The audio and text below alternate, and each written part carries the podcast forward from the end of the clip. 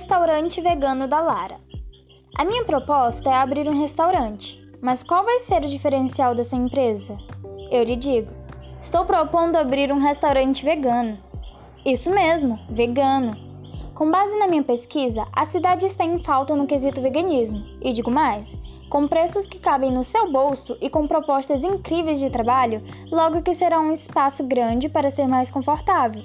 Além de que, você poderá degustar de uma incrível variedade de alimentos, e sem contar com o aconchego do lugar, pois se o espaço é agradável e a comida é excelente, não tem por que não degustar de tal.